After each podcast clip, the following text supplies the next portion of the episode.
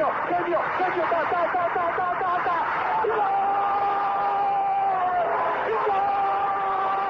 Dennis Bergkamp, Dennis Bergkamp, Dennis Bergkamp neemt de bal aan. Dennis Bergkamp, Dennis Bergkamp, Dennis Bergkamp, Dennis Bergkamp, Dennis Bergkamp. Posse de bola para Portugal, vai Éder, vai Éder, vai Éder, vai Éder, chuta, chuta, chuta! Gol! Gol!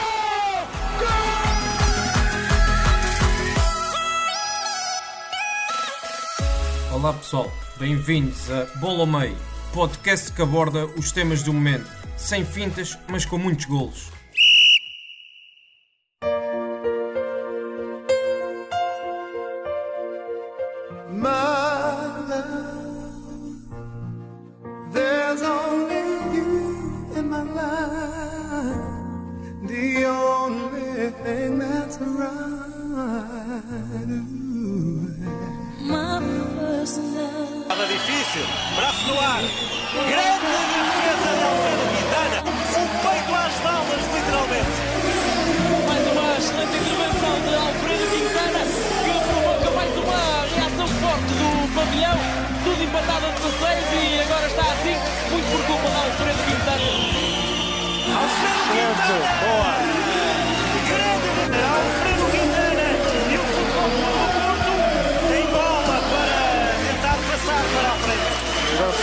Ambiente até ao fim. Tira área e o futebol do Porto fica a vencer por um golo. Grande Alfredo. Bem, Miguel Martins.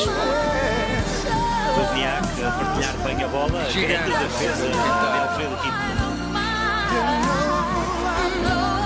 Quintana evita! Sem dúvida, a melhor vitória do handball português.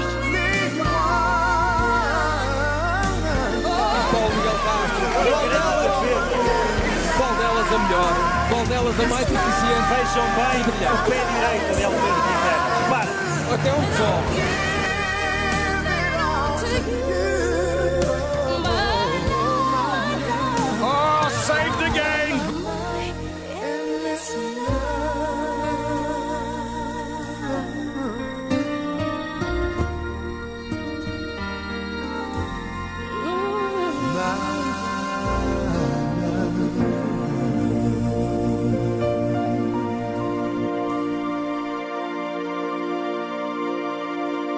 Começamos esta edição do podcast por um tema que de todo não gostaríamos de estar aqui a falar. Infelizmente, Quintana partiu e foi com este áudio que decidimos homenagear também o Quintana.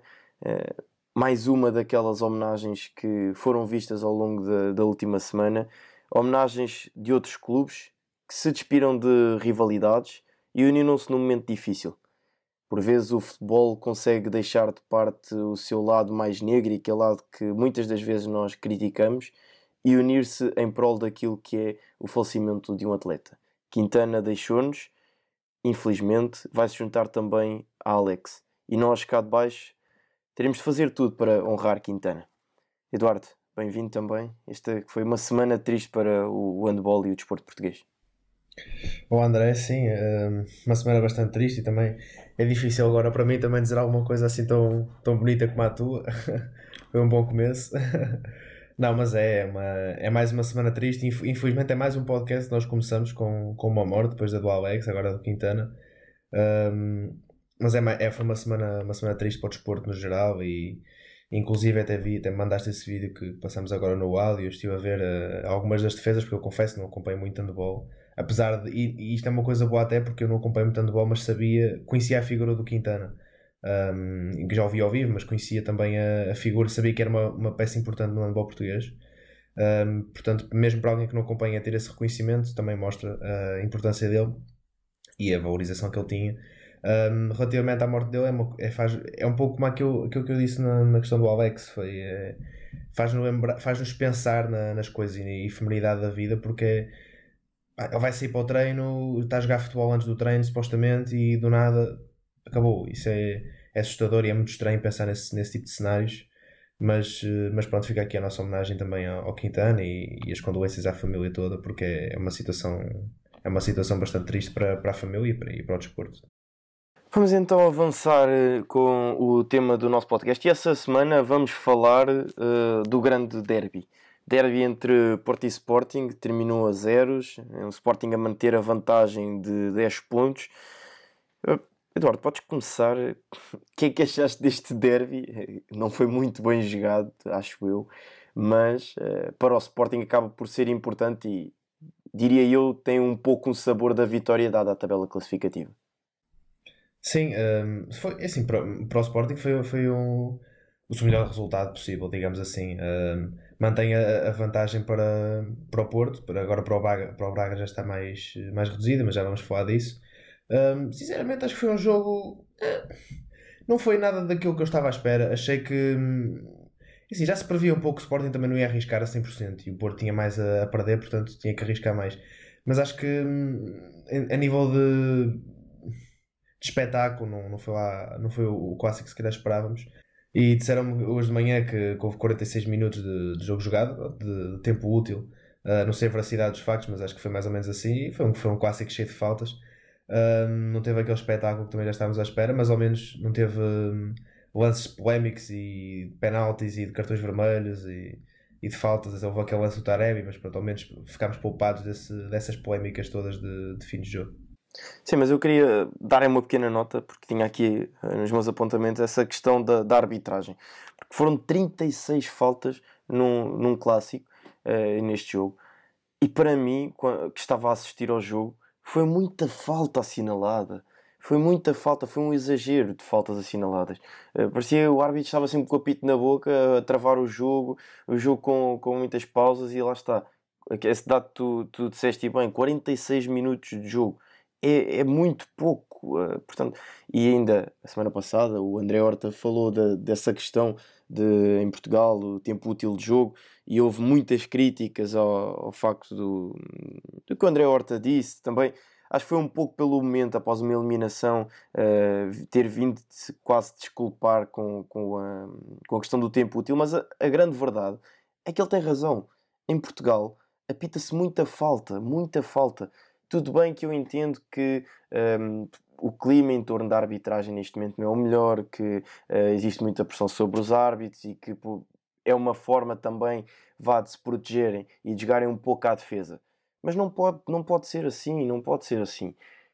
Os árbitros têm que, e também quem decide, tem que ter mão pesada para quem critica de, de determinadas formas, para as injúrias que ocorrem durante o jogo, para a questão também dos bancos de suplentes, para mim isso é um ponto à parte, mas foi completamente ridículo aquilo que se passou na, na conferência de imprensa do, um, do Porto Sporting com o Sérgio Conceição e o jornalista do 00. Foi ridículo, mas enfim. Uh, mas também os árbitros têm que, não podem ter este receio de, de arbitrar corretamente, porque eu acredito que se o João Pinheiro vir o jogo a posteriori e for analisar todas as faltas que apitou, metade delas, pelo menos metade, ele não as apitava a posteriori. Tudo bem que no jogo uh, a decisão é muito mais rápida, mas a, a, a, questão de tanta falta assinalada por lances de nada que, eh, faz-me um pouco confusão como é que uh, os árbitros apitam demasiadas faltas em que muitas delas são contactos banais e são contactos que tem que existir no jogo de futebol, porque senão isto começa a ser basquete, em que não podes tocar no, no braço nem na mão do, do, do, adversário quando ele vai a, a lançar ao cesto. Portanto, acho claro. que tem que haver aqui uma, um ponto de situação. Já, já falámos noutras edições também da questão da, da arbitragem, mas só queria deixar este ponto que acho que me parece pertinente. Depois, em relação. Sim, concordo. E... Força, força. Não, força, continua. Acaba, acaba a ideia. Não, é só falar do, da questão do, do jogo, porque também tocaste nisso, uh, do Sporting que não, não, tinha que arriscar, o Porto tinha que arriscar mais. Eu penso que o Sporting teve bem uh, no, e cumpriu o seu plano de jogo.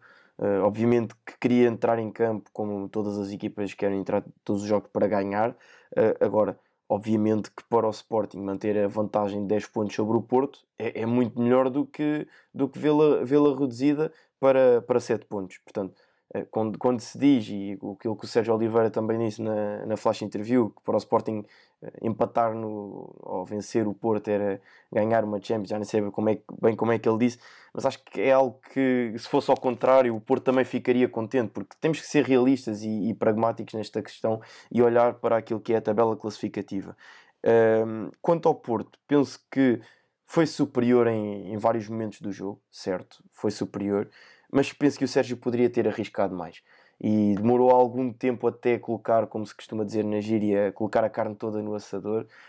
Um, demorou algum tempo uh, a ir para cima do Sporting e procurar uh, a vitória, porque era o único resultado que interessava ao Porto, ponto final. Uh, outro resultado não se poderia pedir ao, ao Porto. E acaba por, enfim, vermos um João Mário em, em evidência, um, um Palhinha também muito forte do, do ponto de vista defensivo. E para mim neste momento estes dois jogadores compõem o, o a melhor dupla de meio campo uh, a atuar em Portugal. E, e, isso diz muito também daquilo que tem sido o trabalho do, do Ruben. Um, mas pronto acho que a haver um vencedor nesta partida concordo que teria, teria de ser o Porto. Agora parece-me a mim que também o, o, empate acaba por, por, se, por se ajustar. Sim, eu acho que o empate é o, é o, é o resultado mais justo porque tanto o Porto teve uma. O Porto ter dominado com bola não significa que tenha estado bem ofensivamente, e acho que foi um bocado isso que se, que se viu. E o mesmo com o Sporting, acho que o Sporting tinha um bocado mais a, a tentativa de às vezes lançar em contra-ataque com, com o Tiago Tomás e o Nuno Santos, algo que não resultou também pela forma como o Porto conseguiu defender e até depois fechar o espaço entre linhas. Acho que a nível defensivo, acho que foi, as duas equipas estiveram bastante bem, acho que foi, acho que foi mesmo assim. Um, só para dar uma nota final sobre a questão da arbitragem, eu percebo que tudo bem que eu não sou árbitro, não tenho, nem tenho a noção de todos os critérios, mas há muitos lances que têm que ser assinal, que, que são assinalados por, uh, para controlar um bocado os ânimos, ou porque assinalaste aquela falta e depois não assinalas a outra. Uh, mas também temos que ver que o quebrar ritmo de jogo às vezes é mais uh, prejudicial para os jogadores e acho que os jogadores às vezes preferem levar um toque e não ser assinalado de falta e não quebrar o ritmo de jogo do que estás constantemente a parar o jogo porque isso até para os jogadores, para os treinadores, para toda a gente é, é, é mau. A questão dos bancos concordo, porque acho que já nem, nem digo tanto neste jogo, que eu neste jogo nem reparei tanto nisso, confesso, mas há muitos jogos que se vê que a mínima coisa os bancos quase que entram para dentro de campo e não os suplentes, é dirigentes, é os diretores, isso aí é que, isso aí é que me faz mais confusão. Mas isso também tinha que ser uh, um podcast inteiro só a falar sobre isso. Mas, uh, mas, mas sim, mas no, no geral foi, foi um pouco isso que achei do jogo. Acho que podia ter sido melhor, mas, eh, mas, mas é aquilo que é aquilo que convém mais ao, ao Sporting foi este, foi este resultado. Eu percebo que o Porto podia ter arriscado mais um, porque interessava mais a vitória. A realidade é que se perdessem um empate ou uma derrota vai dar mais ou menos ao mesmo, no fundo. Mas uh, e o próprio Conceição disse isso, se não me engano. Ou não sei se foi o Sérgio ou o Conceição. Um, mas uh, acho que também arriscar muito assim logo a partir dos 50, 55 minutos também se calhar um contra-ataque depois sofresse um gol e já, já, seria, já, seria, já estaríamos aqui a ter outra conversa. Mas adiante, temos um, um, um Braga que ultrapassou o Porto no segundo lugar. Deixa-me ah, desculpa. Deixa-me só dar uma, uma pequena nota ainda em relação a este Porto Sporting, porque vai, vai ao encontro daquilo, da questão dos bancos suplentes, mas do, do ponto de vista do, dos jogadores, porque uh, nota-se para mim, e olhando apenas e só para aquilo que era o banco de suplentes do Sporting e o banco de suplentes do, do Porto, nota-se uma grande diferença daquilo que são as opções para, para os treinadores. E também aí parece-me que o Sporting, um, o seu plantel acaba por ser algo desequilibrado, porque tem um 11 base uh, que neste momento está forte, está bem trabalhado, mas depois, fora desse 11 base, acaba por pecar naquilo que são as opções a partir do banco. Um, e viu-se que no jogo Tabata Uh, e Giovanni pouco acrescentaram, pouco ou nada acrescentaram ao jogo do Sporting. Mateus Nunes acrescentou e muito, e neste momento parece-me a mim que só não é titular no Sporting porque existe um Palhinha e existe um João Mário, diga-se. Tudo bem que não, para mim não o vejo a fazer a posição do Palhinha, mas vejo a fazer a posição do, do João Mário com outro tipo de dinâmicas e características. Mas neste momento há um João Mário que está a jogar a um nível uh, muito bom e, portanto, dificilmente será titular nos próximos tempos. Mas o Ruben por vezes acaba por ter essa dificuldade. E depois olhamos para o banco de suplentes do lado e o, o Sérgio Conceição tinha neste momento, neste, neste jogo, tinha Evanilson, Tony Martínez, uh, Luís Dias, o Chico Conceição, tinha ainda o Gruites, portanto, estamos a falar de jogadores diferentes e que de um lado são opções bastante válidas e do outro acabam por ser opções de recurso e não uma opção tão válida. Uh, portanto, acho que o, o plantel do Sporting já também a pensar um pouco naquilo que será o trabalho para a próxima temporada. Acredito eu que os, uh, as pessoas do scouting e a direção já, já estejam a trabalhar nessa questão. Penso que o Sporting tem de, de melhorar, sobretudo, essa questão. Não tanto focar-se naquilo que é o seu 11 base, mas também conseguir arranjar mais soluções para partir do banco, porque muitos, em muitos jogos é, é necessário mexer, eh, é necessário ter soluções para que a partir do banco possam criar desequilíbrios e aí acho que o Sporting tem um pouco uh, está um pouco desfalcado em relação a opções. Queria só ter, terminar dizendo isto. Agora, e como já estavas a dizer, em relação ao Braga, temos um Braga que ascende ao segundo lugar, que deixa para trás Porto e Benfica. Um Braga de Carlos Carvalhal que não sendo uh, exuberante e diga-se que pratica um bom futebol, quanto a mim, pratica um bom futebol, mas passou por alguns períodos difíceis esta temporada. Não teve também um arranque de temporada uh, muito, muito positivo, mas o Carvalhal disse, e nós já aqui falámos, que as segundas voltas do Braga costumam, ou melhor, as segundas voltas das suas equipas costumam ser melhores que as primeiras. Portanto, também por aí podemos ver um pouco aquilo que será uh, a segunda volta do, do Sporting Braga. Agora, estão 9 pontos atrás do Sporting e o Carvalhal ontem fugiu um pouco à questão de, uh, da questão de atacar o título, uh, dizendo que o, o, Braga olha para cima, mas é para apanhar o, o avião para, para voltar para casa. portanto, até, até foi engraçada essa, essa questão. Mas acho que este Braga pode verdadeiramente ser um sério candidato ao segundo lugar. E há a questão da Champions, que é sempre muito importante. Eh, Eduardo, não sei a tua opinião, mas quanto a mim, o primeiro lugar, pá, dificilmente irá fugir ao Sporting, parece-me. Mas este Braga pode, evidentemente, oferecer grande luta a Porto e Benfica no, pelo segundo lugar. Sim, eu, eu acho que ainda vai haver muita mudança. O primeiro lugar, para mim, está entregue. Isso aí não há, não há grande dúvida. Uh, mas acho que ainda o, o, uh, o verdadeiro campeonato agora é o, é o da pelo segundo lugar, digamos assim, não é? Sem tirar mérito ao Sporting, atenção, é só uma brincadeira um, porque temos três equipas assim próximas, relativamente próximas.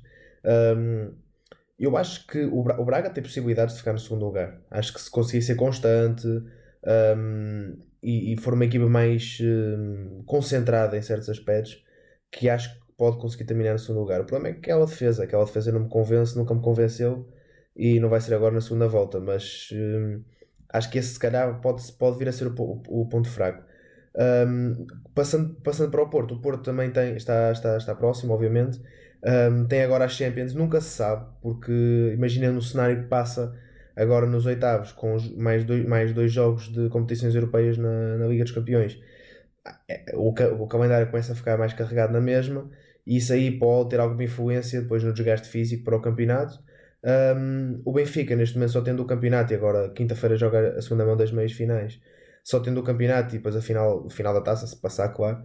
Um, eu acho que tem, hum, também tem hipótese de subir ao segundo lugar, mas acho que se calhar dos três é o mais difícil, porque uh, a equipa está muito inconstante, muito instável, pois é muita instabilidade dentro do, do seio do clube e não sei até que ponto. Isto das duas, uma, no caso Benfica, ou, aqui, ou, ou aquilo engata e de facto eles começam-se a unir todos depois desta fase má e começam a jogar, a jogar melhor, agora sem competições europeias ou então vai ser assim de altos e baixos e aqueles jogos sofridos. Mas uh, para terminar, acho que, acho, que, acho que o Braga tem hipótese, tem hipótese, tem fortes hipóteses e acho que vai lutar mais com o Porto do que provavelmente com o Benfica. Posso-me vir a enganar, não sei, mas um, aquela defesa ainda está. Não sei, mas acho que é uma equipa que, pelo menos a nível ofensivo, é, é fantástica, tem, tem imensos recursos e Almos Rati está a jogar, eh, está a jogar imenso e é uma equipa que ainda agora com o jogo com o Nacional podiam ter, podiam ter dado para aí 5 ou 6, só a quantidade de golos que o Abel Ruiz falhou, mas acho que foi um, um acho que foi um, acho que está uma equipa em, em até em evolução. Uh, nesta, nesta segunda metade da época, continua a evoluir. E pronto, eu sou um fã admitido de Carlos Carvalhal, portanto não, é, não vou esconder isso. e nós na última edição do, do podcast falámos muito da questão uh, motivacional uh, quando as equipas jogam a Liga dos Campeões, mas esta semana há um jogo que para mim pode ser preponderante para, para o desenrolar da época do Sporting Braga, porque jogam uh, na quarta-feira frente ao Porto para a, traça, para a Taça de Portugal e em casa empataram 1 a 1 naquele jogo que todos sabemos os contornos que teve. Mas agora eu coloco em cima da mesa e também para, para discutirmos aqui que é se o Braga vence no Dragão e passa a eliminatória, marcando presença na final, de que forma é que em termos motivacionais isto não pode ser aqui um boost ainda mais uh, na semana em que conquistaram o segundo lugar? Ou seja, o Braga chega ao segundo lugar no domingo e quarta-feira pode marcar presença na final da Taça de Portugal.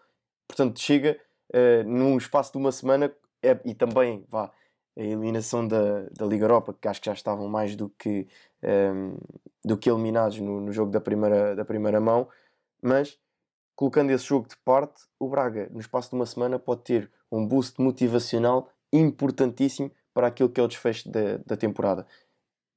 Ganhando ao Porto, eliminando o Porto da Taça de Portugal, marcando presença no Ejamor, o Braga vai ser, para mim, um sério candidato ao segundo lugar.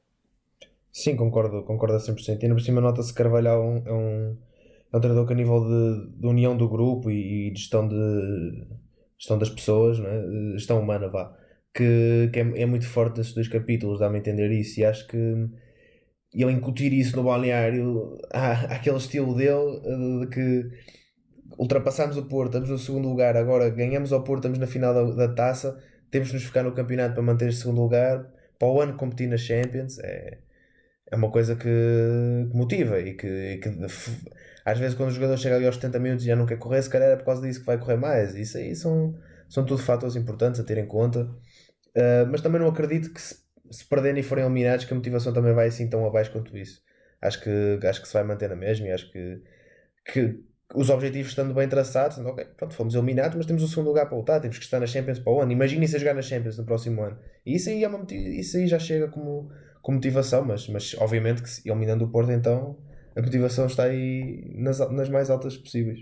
Sim, eu coloco isto no, nos patamares. Neste momento, a motivação dele está, do Braga está nos 100%, eliminando o Porto, vai passar para os 200%. Portanto, é, para, para perceberem também quem nos ouve, para mim será, será um pouco isso. Em relação a ti, qual foi o jogador da, da semana que, que escolheste trazer? Olha, trouxe um ressuscitado Gareth Bale que hum, está, está cada vez melhor no, no Tottenham e nos últimos 4 jogos vou ser um bocadinho chato com estatísticas, mas prometo ser rápido. Primeira mão contra o Wolfsberger, um gol, uma assistência, 4 passos-chave, 3 dribles. Um, jogou 45 minutos contra, contra o West Ham, a segunda parte, fez uma assistência, um remate ao poste, ainda um passo-chave. Na segunda mão contra o Wolfsberger fez só 22 minutos e um golinho. Um, agora contra o Burnley é que fez um, um show mesmo, vintage Bale. Não aquele vintage Bale cheio de, de velocidade, mas um vintage Bale inteligente e, e, focado na, naquilo, no jogo em si. Dois gols, uma assistência, um passo-chave, cinco passos longos, vários remates, várias oportunidades.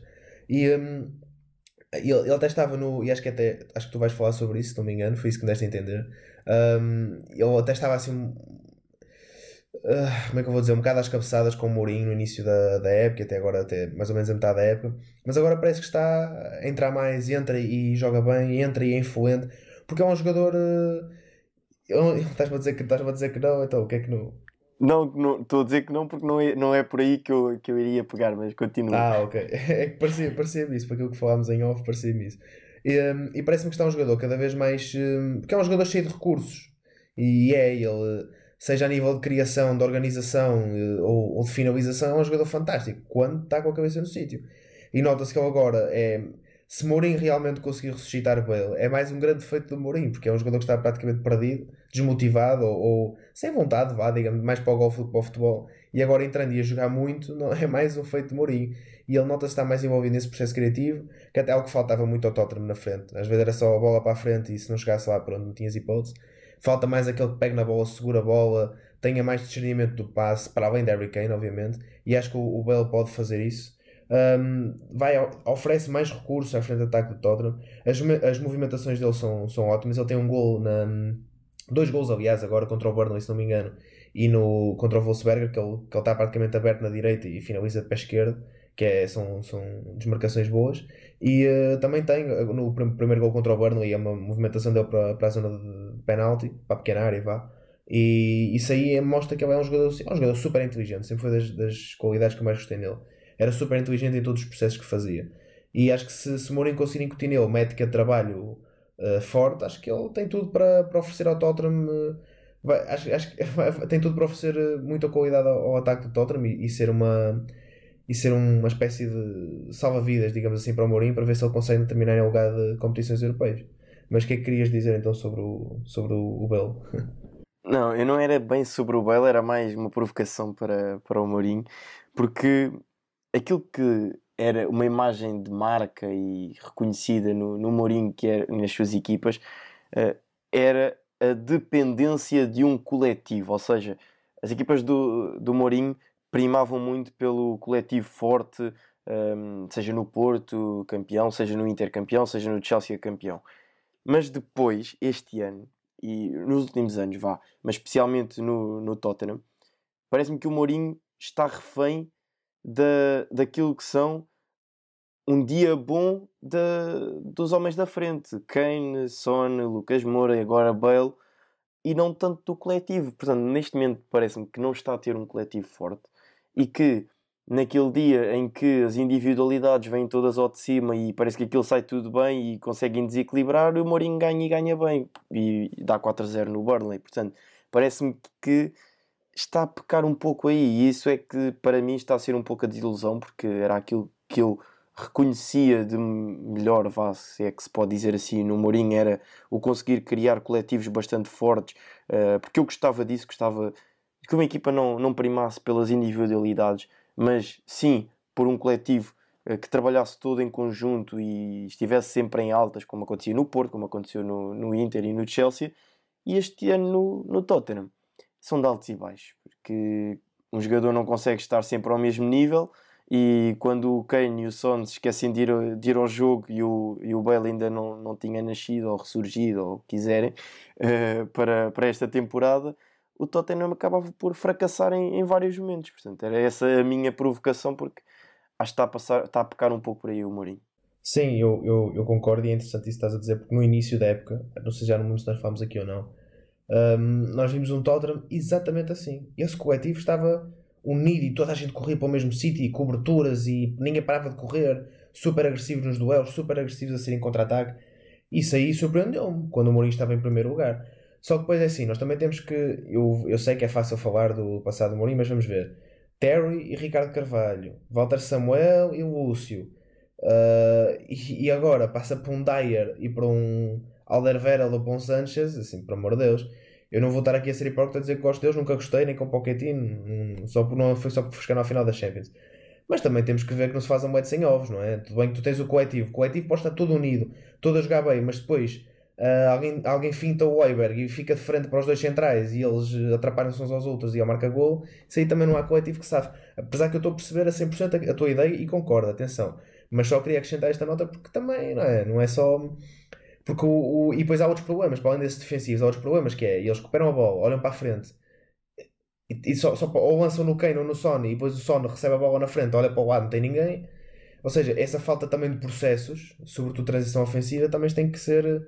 pede-se mais, sobretudo nesse, nesse, nesse momento do jogo. Mas concordo com essa ideia do, essa ideia do coletivo. Simplesmente acho que. Pronto, isto é o, o tema, vimos dedicar um, um episódio inteiro sobre isto. Porque hum, acho que se fala muito que o Mourinho A, o Mourinho B, o Mourinho C mas ah, o Mourinho no, no Inter é que era, o Mourinho no Chelsea é que era. Ok, mas vamos ver as equipas, vamos ver que, que contratações se fizeram e vamos ver agora. Isso aí também é um fator a ter em conta. Não serve como desculpa, mas, mas pronto, é, é a minha justificação de fanboy, digamos assim. não, não, claro, tens toda, tens toda a razão.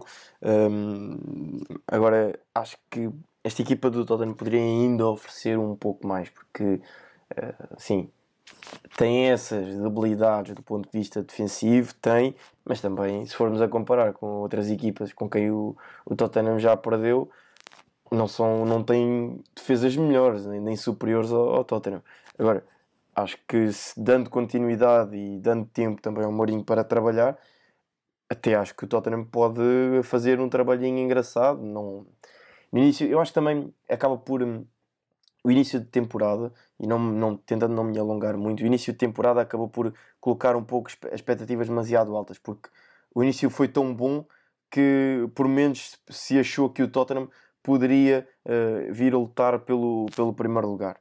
Como aquele início, aquele arranque foi tão bom, mas depois obviamente, que isso que disseste bem, o coletivo não é tão forte quanto outras um, equipas do Mourinho já tiveram, e depois a equipa acabou por cair um, um pouco e voltar, vá, uh, diria eu, um pouco àquilo que é a normalidade do Tottenham no, nos últimos tempos.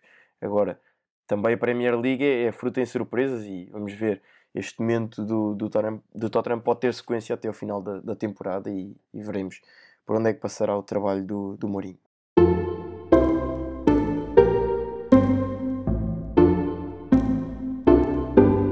Avançamos então para o último tema e eu estava a tentar escapar-me porque, enfim, perdi as apostas. O Eduardo ganhou eh, porque acertou no resultado do, Manchester City. O City pronto, não quis fazer o 3-0 diante do, do Gladbach. Eu perdoou, tudo bem, tranquilo. Eu perdi. Uh, e pronto, lá terei de cumprir um, um, castigo. Ainda, ainda estamos aí a ver, mas dentro em breve irá aparecer o tal castigo. E vamos trazer mais apostas porque, enfim, eu quero ganhar uma semana pelo menos. É? Sim, esta semana uh, não há Champions, mas há jogos interessantes, taças. Um, trazemos o Mönchengladbach contra o Dortmund, trazemos o Porto Braga, trazemos o Benfica Estoril e o Sevilha-Barcelona, acho que é em Sevilha, se não me engano. Barcelona-Sevilha, Barcelona, é Barcelona, em Barcelona, ok. Pronto, trazemos essas apostas, vocês queres começar tu? Ah, eu posso começar porque depois, pronto, enfim, na semana passada já estavas a chorar que eu tinha preparado e tal, mas pronto. Vamos então. Nem, nem, assim, por... nem assim me ganhaste, portanto. Nem assim ganhei, verdade, vejam bem. mas pronto, então, vamos começar por Portugal, Porto Braga, e um resultado que ficou 1 a 1 na primeira mão, e eu agora na segunda mão vou meter. Vou meter, vou meter, vou meter, vou meter Difícil. Difícil, difícil. Vou meter. Vou meter um zero para o Porto. Força, podes dizer o teu resultado. Ah, queres que diga o meu já do Braga? Pode uh, ser, fazemos jogo a jogo, que é mais fácil. Vamos então. Jogo a jogo? Ok. Um, um na primeira mão. Olha, eu vejo um 2-1 um para o Porto. 2-1 para o Porto. 2-1 para o Porto. É difícil porque eu também vejo o Braga a passar, mas pronto, vamos lá ver. Este jogo é mesmo difícil porque ficou 1 um a 1 um e as equipas, obviamente o Porto quer passar, o Braga também, o Braga vem num pico motivacional, como já falámos, mas enfim. É, mas não, Benfica Estoril. Faço esta, aposta, faço esta aposta aqui e depois na, na bet faço, faço ao contrário. Sim, ou ganho uma ou ganho outra, tranquilo. Benfica Estoril. Eu vou apostar 2-0 para o Benfica. 2-0 para o Benfica, olha, eu aposto 1-0 para o Benfica porque acho que isto vai ser assim um bocadinho complicado para gerir ritmos, etc. Vamos então até a Alemanha, Borussia de Mönchengladbach Dortmund e eu vou dizer 3-2 para o Dortmund. Já houve a primeira mão neste jogo? Não, este é só não. uma mão aos quartos de final. Ok, disseste 3-2 para o Dortmund, não é? Exatamente. Um... Pronto, e em Gladbach. Eu acho que vai haver uma surpresa, portanto acho que vai ser um 2-0 para o Gladbach. Uhum, Mark Rose que vai ganhar a sua, a sua futura equipa. se, eu acerto, se eu acerto este prognóstico, então. se eu acerto este prognóstico, incrível. Barcelona-Sevilha.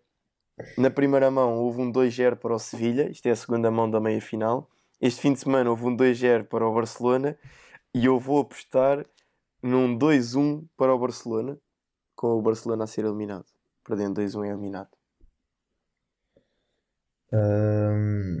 eu aposto num 2-1 para o Sevilha. Estou a sentir. O Barça anda marca, mas o Sevilha depois acaba as coisas com as esperanças. Portanto, o, Bar o Sevilha ganha 2-1, é isso? Exatamente. Ok, então pronto, está feito. Está feito. Vamos então só reformular. Portanto, Porto, Braga, eu digo 1-0, tu dizes 2-1 para o Porto. Benfica, Estoril, eu digo 2-0 para o Benfica, tu dizes 1-0 para o Benfica. Borussia de Mönchengladbach eu digo 3-2 para o Dortmund, tu dizes 2-0 para o Borussia de Mönchengladbach. E no Barcelona-Sevilha eu digo 2-1 para o Barcelona, tu dizes 2-1 para o Sevilha. É isso. Estamos conversados e na próxima semana trazemos então estes resultados. Já sabem, passem pelas nossas redes sociais, votem naquele que acham que vai ganhar ou acertar mais resultados. Uh, e pronto, é isto. Acho que estamos conversados. E esta semana vou ganhar eu porque não vou dar hipótese implacável 4 em 4. Não, pá, acho que não devias ser tão sonhador, mas pronto. Não, não, não. Agora a sério, eu vou acertar 4 em 4 e pronto. Portanto, quem votar no Eduardo, obviamente, já sabe que vai perder. Ficamos por aqui então nesta edição. Espero que tenham gostado. E já sabem, nós voltamos para a semana. Até lá, fiquem bem. Obrigado por nos terem seguido em mais um episódio. Sigam o ProScout nas redes sociais em Facebook, Twitter, Instagram, YouTube e principalmente no nosso site em www.proscout.pt. Até à próxima!